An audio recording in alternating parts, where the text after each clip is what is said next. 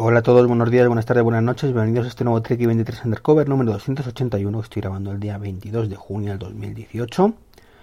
Viernes, ya llega el fin de semana para algunos, en este caso para mí también, así que sirva como... Ahí no me sé la palabra que quiero decir ahora, bueno. Como norma, ya sabéis que no, no suelo tener los fines de semana libres, aunque en este caso es una excepción. Bueno, que estoy un poquito entusiasmado últimamente con el Google Home, sí, con el Assistant. Eh, estuve haciendo pruebas, subí un vídeo y la verdad es que he estado haciendo más pruebas después y tengo que admitir que entiende y, sobre todo mm, entiende no, no solo en el sentido de entender la frase, sino que responde muchísimas más preguntas que Siri. De verdad, o sea, se confirma que Siri es tonta, es así. Le, a este le puedes preguntar, me has hecho las pruebas en, en, ambos sistemas. Por ejemplo, cuánto mide Mariano Rajoy, que mide un 90 más o menos, por cierto. No sabía yo que fuera tan alto el, nuestro querido expresidente.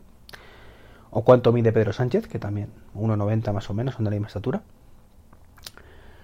Eh, sin embargo, pues eh, le preguntas a Siri y dice, esto es lo que he encontrado en internet sobre Pedro Sánchez.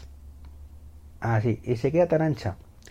Le he estado preguntando, por ejemplo, cuándo se estrenó Star Wars, y me dice que, que fue en noviembre de, 2000, de, de, 1977 en España. Eso sí, por mucho que le decía en Estados Unidos, no me hacía ni caso. España, España, España. Así que, bueno, interesante, interesante cuántas temporadas tiene una serie. Eh, cuántas temporadas tenía otra serie, le he preguntado. En este caso ha fallado, pero bueno, la segunda temporada era de, de, Luke Cage, la, serie que le he preguntado se ha estrenado hoy. Con lo cual, bueno, tampoco le, le podemos pedir peras al olmo. Eh, sin embargo, por supuesto, a Siri no sé ni de qué estoy hablando. De qué estoy hablando. Resultados de fútbol, quién marcó goles. Eh, por ejemplo, le preguntó quién es el capitán de la selección española. Y, y me dice que, que, Sergio Ramos. Mientras que si le preguntas a Siri cuál es la capi la, el capitán de la selección española, te saca toda la alineación. Te dice esto es la selección española. Ya, pero ¿quién es el capitán? Pues esta es la selección española. O sea, no entiendo que Apple no se canse de hacer el ridículo con, con estas cosas. Porque sinceramente es para mear y no echar gota.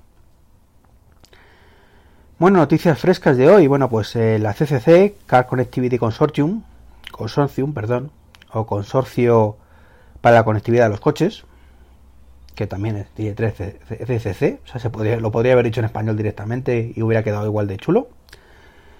Eh, ha aprobado recientemente, concretamente antes de ayer, eh, un estándar para abrir los coches y ponerlos en marcha con NFC. En este consorcio está Apple metida, con lo cual las noticias son muy buenas, al menos en mi caso que tengo productos de Apple. Y luego están también las principales marcas de coches, como creo que está Ford, Hyundai, no sé si Mercedes. Había unas cuantas marcas, vamos. ¿Y, ¿Y, qué significa esto? Bueno, pues significa que en algún momento, en algún momento, esperemos que cercano, eh, yo podré ir a abrir mi coche directamente, me acercaré y, simplemente con eh, pasar el teléfono por una zona, ¿de acuerdo? Pues se abrirá el coche. Básicamente, será la llave. Paso el, tel el teléfono y se abre la llave.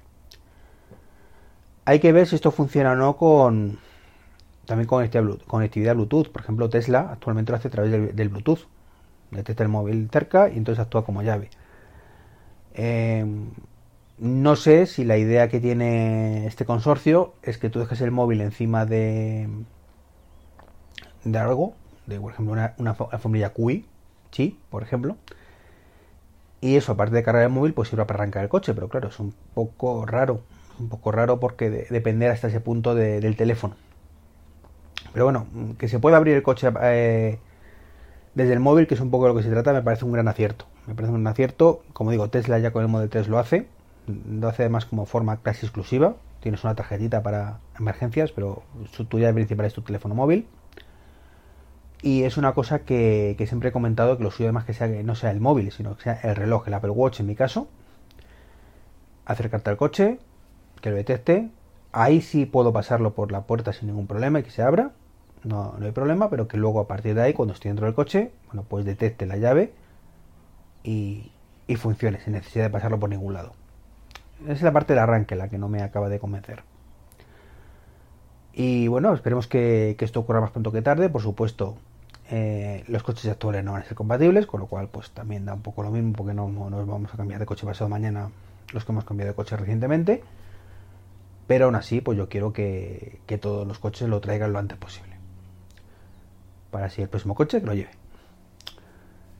Eh, muy chulo el avance, muy chulo el avance y que, una vez más, si esto se confirma, si evoluciona un poquito y se puede hacer con el reloj, pues es ese camino, que sabéis que es mi, sueño húmedo, mi, mi, mundo ideal, ¿de acuerdo? En el que salga de casa únicamente con el Apple Watch. Con el Apple Watch o con el Smartwatch de turno que tenga en ese momento. Que ahora mismo tengo el Apple Watch, pero a lo mejor dentro de 3, 4, 5 años, pues tengo otra cosa. Vete a saber, lo mismo Apple se ha hundido. Cosas más raras han visto. No creo, pero cosas más raras han visto. Así que contento, contento con esa noticia. La, puse en Twitter antes de anoche y, bueno, ya no, no pude hablar de, de, ese tema porque tenía otros temas para hablar, pero hoy sí lo he querido comentar. ¿Qué más? Bueno, Mark Gurman ha vuelto a abrir la boca y ha dicho que la, alfombrilla esta famosa que presentaron en septiembre, bueno, pues que lo bueno se hace esperar y que hasta septiembre de este año no va a haber, no va a estar disponible. Es decir, otra vez ridículo espantoso de Apple con un producto eh, que sinceramente no va a tener tanto tirón.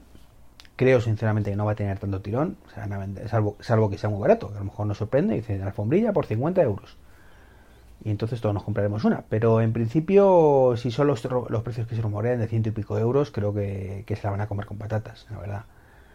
Eh, han dado pie a que muchísimos interesados en el, tema de contactless de, de, Chi compremos otras bases de carga. Yo tengo cargas, bases de carga por toda la casa. De hecho, tengo una sin abrir directamente porque es que ya no tengo dónde ponerlas. solo me queda ponerlo en el baño. y en el baño, pues no tiene mucho sentido. Tampoco tengo dónde colocarla físicamente. Entonces, bueno, pues eh, interesante que por fin salga, pero no. ¿Vale? Cuando salga, pues creo que, que se verá un pequeño chasco. Se venderán muchas, por supuesto, pero no será ese boom como los AirPods o, similar.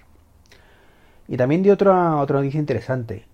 Y es que Apple había pensado incluso en llegar el iPhone 10 y dejarlo sin ningún tipo de cable de carga pasa es que bueno, al final se echaron atrás precisamente porque tendrían que meterse en una carga inalámbrica y eso encarecería el producto.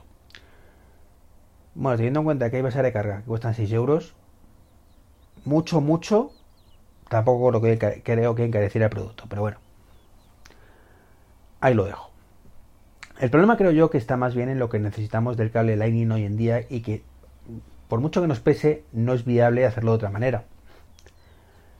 Y, estamos hablando, por ejemplo, de, CarPlay.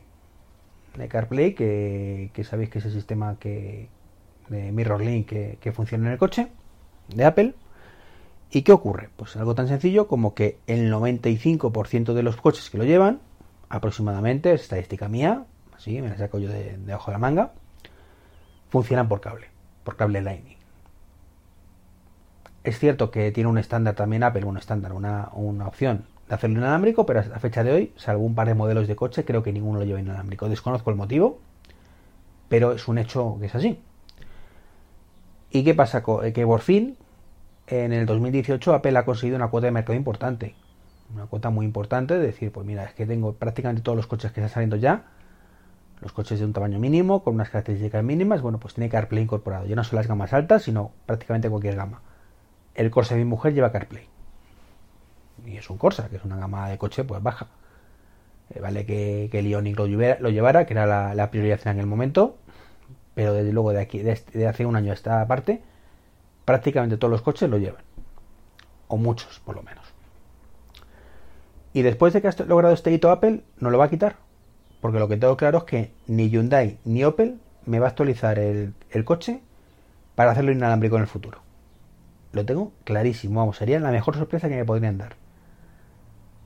Entonces, salvo que Apple llegara a un acuerdo con todos los fabricantes de forma que fueran a actualizar forzosamente el software de todos los coches compatibles con CarPlay para que fuera inalámbrico también, no es viable esto. No es viable en absoluto. Eh, me comentaban por Twitter también la posibilidad de un dongle especial, ¿vale? Que comunicara con el iPhone para emitir el CarPlay. Es decir, que fuera un poco saltándonos el coche Para el coche hay un cable Lightning conectado con CarPlay y es el, ese dongle el que actúa.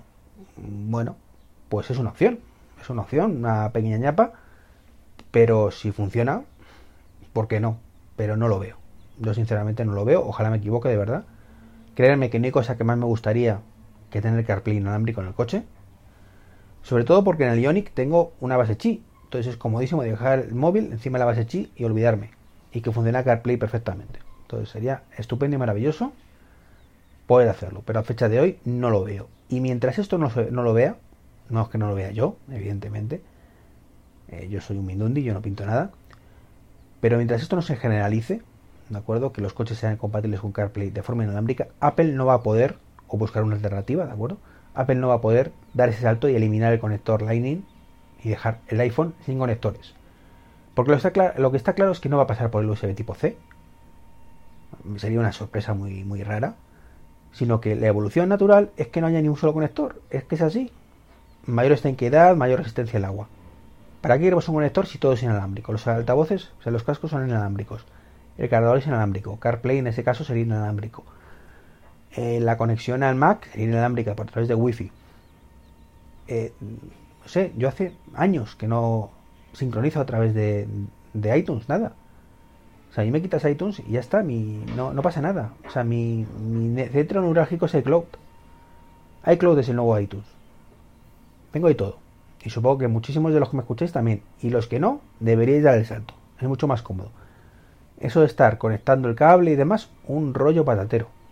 Que en aquel momento me encantaba porque no, no había alternativa, pero uno yo me equivocaba también cuando criticaba que fueran los dispositivos autónomos. Bueno, pues un rollo patatero. Vi la luz en algún momento y ahora quiero todo autónomo. Todo autónomo. El Apple autónomo, el iPhone autónomo del ordenador, todo autónomo. Bueno, pues esto es lo que os quería comentar hoy. Mm, espero que os resulte interesante.